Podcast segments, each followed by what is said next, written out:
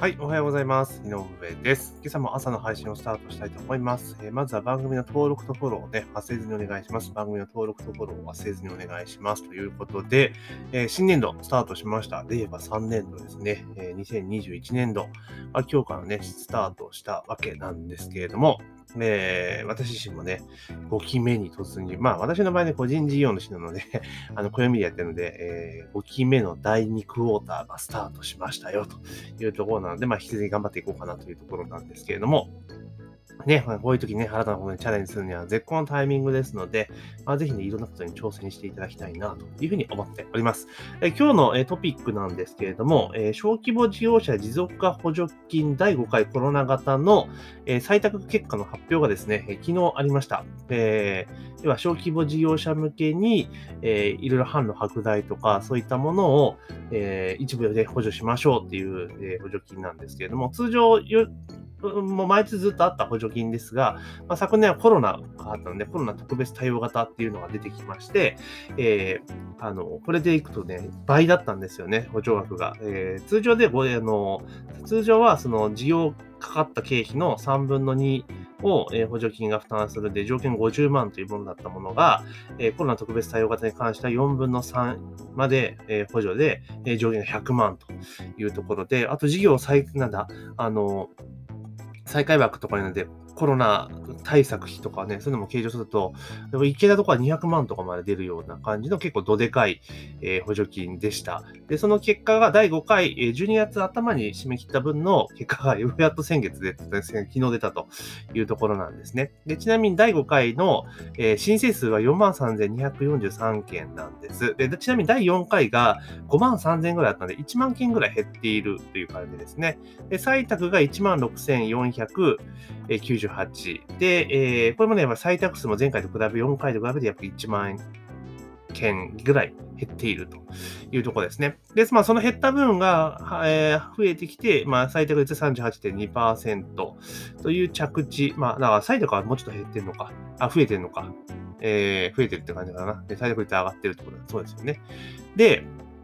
いう結果でした38%なので、まあまあ、そんな悪くない、えー、結果なのかな。まあだから、あれなんですよね。これ今回第5回まであったわけじゃないですか。で、第1回、第2回がやっぱりね、ちょっと異常だったんですよね。第1回、まあだからコロナがまだよくわかんない中でのスタートだったので、ほんと、もう何でも統制みたいな多分感じだったのかなって気がします。え第1回がちなみに最低率81.6%。で、第2回が81.3%。要は8割が、えー、通ったという感じなんですよね。だからそれで、おこれはっていうので、第3回に結構エントリーがかさんでいって、で第3回はちなみに一気にね、最大率で33.9%が落ちたんですよ。マジかっていうところで、で、前回第4回は29.4%が3割切ったぞっていうところで、まあ、結構大騒ぎになっていて、第5回を迎えて38.2%だったんですね。でちなみにこれ第3回の採択結果が出て段階では第5回間に合う状況だったので、あの、当初は第4、3回滑った人が第4、5回かにエントリーするっていうことと、第4回に出しているけれども、まだ結果出てないけど、えー、ちょっとやばそうだから出しておくっていうパターンが多分あるんだろうなと踏んでたので、実は第5回ってもっと、えー、エントリー数増えるのかなと思ったら、いやいやそうでもなく、むしろ第4回より減ってるっていうのはちょっと意外な結果でした。で、まあ、採択が38.2%なので、まあ、ちょっとは緩くなったかなっていう気はしますが、まあ、だから適当に出せばいいっていうモデルではないっていうのは、まあ、今回もまた証明されたのかなというところです。で、しっかりと計画を立てて作り込んどけば、まあ、通るのかなっていうやっぱ印象ではあります。で、えー、私自身の、えー、クライアントさんのお手伝いを今回5社分させていただいたんですけれども、えー、今回は、えー、5社中3社が、えー、なんとかね、採択されたんですが、残念ながら2社に関しては不採択と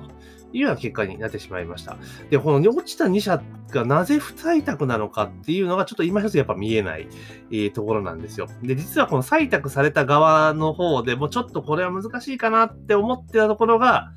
えー、実は通っていると。だダメ元で出したよっていうところ、まあちゃんと企画書は作ってますよ。作ってますけど、ちょっときついかなって思ったところが実はスッと通っていて、で、むしろなんかちゃんと作っ、ちゃんとっていうか、えー、これも、これも絶対筋通ってるし、カチッといけるだろうなと思ったところが、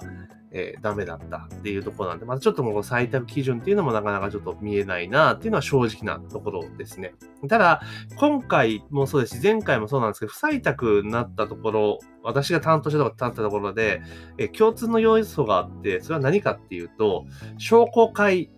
地域の業者さんなんですよ。どっちも。うん、落ちた方っていうのが。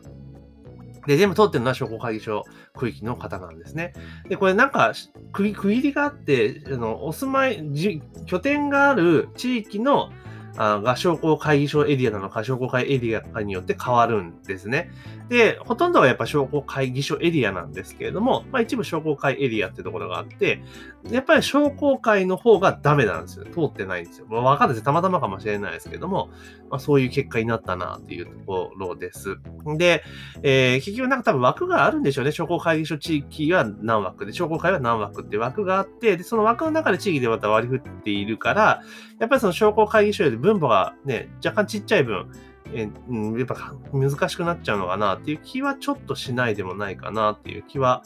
しますね。だから難易度がちょっと若干差が出てんじゃねえっていうのは個人的な感想わかんないですよ。個人的なあくまで感想ですから、やはりちゃんと通ってるところもあるってことを考えれば、まあ何がしかがね、多分足らなかったんだろうというところだと思うんですね。で、おそらくまあ、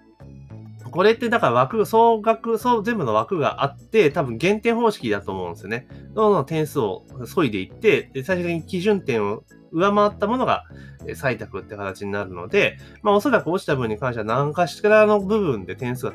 抜かれたんだろうな、取られたんだろうな、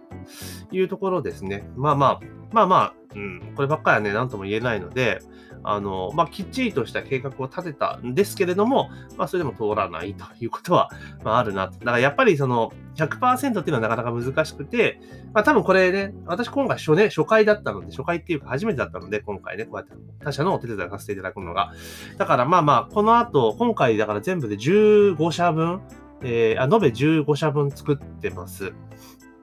あの、計画書ね。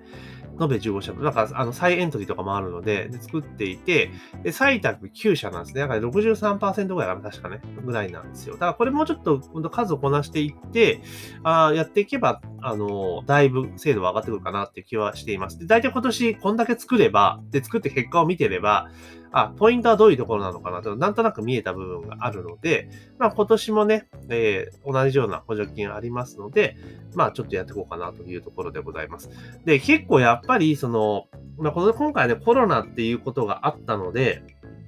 結構ね、やっぱり、あの、助けられた部分も多いところもあると思うんです。まあ、ただね、これ、いかんせん、いかんせんね、あの、